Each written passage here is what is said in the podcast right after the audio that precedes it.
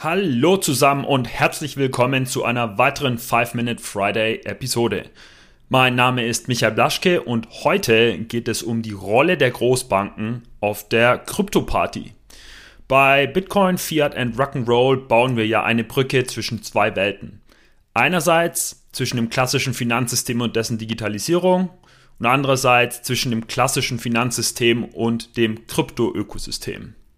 Für diese Brücke ordnen wir bereits immer in unserer monatlichen News-Episode alle News rund um Corporates and Crypto ein. Aber heute nehmen wir ganz fokussiert die Rolle der Großbanken auf der Krypto-Party unter der Lupe. Und ich frage mich, sind die Großbanken die Mauerblümchen der Krypto-Party? Ich finde, dass die Großbanken auf der einen Seite zwar mit Verwunderung und Staunen auf digitale Vermögenswerte schauen. Nur scheint es mir auf der anderen Seite, dass sie noch keine umfassende Strategie finden, um an dieser Krypto-Party auch so richtig zum Zuge zu kommen. Doch schauen wir doch erstmal auf die Empirie, was so los ist bei den Großbanken auf der Krypto-Party. Dafür stütze ich mich auf Daten von Blockdata aus dem August 2021, die ich euch natürlich gerne in den Show Notes verlinke. Die meisten Großbanken investieren 2021 in Krypto- und Blockchain-bezogene Unternehmen. Von den 100 größten Banken nach Assets Under Management haben 55 in Kryptowährungs- und oder Blockchain-bezogene Unternehmen investiert. Diese Investitionen finden entweder direkt oder über Tochtergesellschaften statt.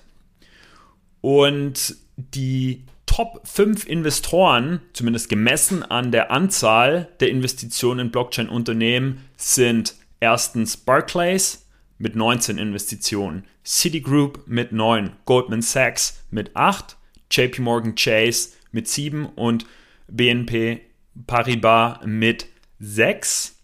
Es gibt jetzt nur eine Herausforderung an der Sache. In den meisten Fällen wissen wir eben nicht, wie viel Geld die Banken tatsächlich investiert haben, da sie an Finanzierungsrunden mit mehreren oder vielen anderen Investoren teilnehmen. Aber es gibt jetzt wie einen Anhaltspunkt oder Proxy, den wir nehmen können. Und dieser Proxy ist die Bewertung der Runde, an denen die Bank teilgenommen hat. Naja, und auf dieser Grundlage sind die Investoren, die in den größten Finanzierungsrunden aktiv sind, an erster Stelle Standard Chartered. In sechs Runden wurden 380 Millionen US-Dollar mobilisiert. BNY Mellon rund 320 Millionen US-Dollar in fünf Runden. Citigroup 280 Millionen US-Dollar in neun Runden. Die UBS Group mit 266 Millionen US-Dollar und die BNP Paribas mit 236 Millionen US-Dollar in neun Runden. So viel jetzt zu den nackten Zahlen. Schauen wir doch jetzt mal auf die eigentlichen Motivatoren und Herausforderungen für Großbanken, an der Krypto-Party auch wirklich teilzunehmen. Starten wir mit den Motivatoren für Großbanken.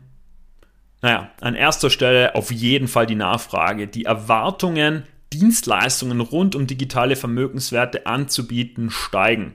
Und zwar sowohl von den eigenen internen Handelsabteilungen als auch von einer immer steigenden Anzahl an Kunden. Zweitens wäre da die Marktgröße. Aus meiner Sicht ist das Universum der digitalen Vermögenswerte inzwischen so groß, um es zu ignorieren. Banken akzeptieren, dass kryptobasierte digitale Vermögenswerte eine völlig neue Anlage Lageklasse bilden. An dritter Stelle ist da das Vertrauen, also die Reputation und der bedeutende Kundenstamm der Großbanken da draußen kommt eben so langsam so richtig zum Tragen, wenn sich nämlich konservativere Investoren wie Versicherungen oder Pensionsfonds engagieren.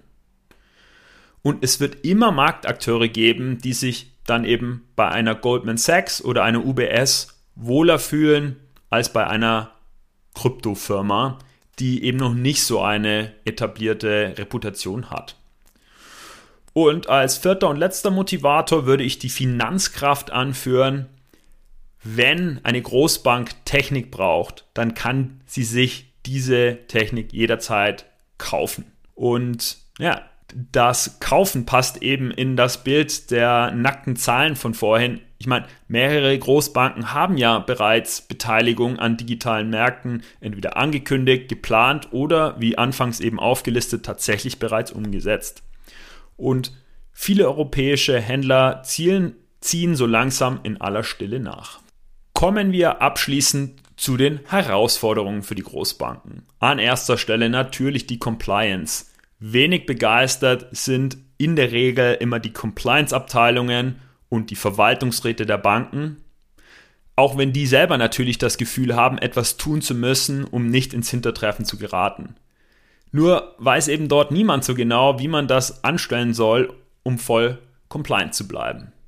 Das zweite ist nun die Reputation. Ähm, es ist schon das Risiko da eines potenziellen Vertrauensverlustes, wenn die Kryptomärkte mal wieder, wie wir es kennen, so richtig einbrechen. An dritter Stelle wäre da die Regulierung. Großbanken können bei der Digitalisierung einfach nicht so schnell handeln wie die Digital Natives aus dem Crypto Space. Die Großbanken müssen sich eben einfach an Vorschriften halten, deren Inhalt derzeit noch gar nicht so richtig klar ist oder ähm, die noch nicht einmal in Kraft getreten sind. Die vierte Herausforderung ist es, Talente zu finden und zu halten. Junge Programmierer werden bei krypto- oder technologieorientierten Unternehmen in der Regel besser bezahlt und genießen mehr Flexibilität. Und in vielen Fällen ist die Arbeit dort auch einfach interessanter, da man ja in der ersten Reihe sitzt bei der Implementierung der Kryptoinnovation. Und abschließend als vielleicht größte Herausforderung würde ich die technologische Schuld der Großbanken nennen. Während eben bei Kryptowährungen Spitzentechnologien verwendet wird, ist die Technologielandschaft der Großbanken historisch gewachsen, komplex und fragmentiert. Banken sind einfach keine technologieaffinen Digital Natives.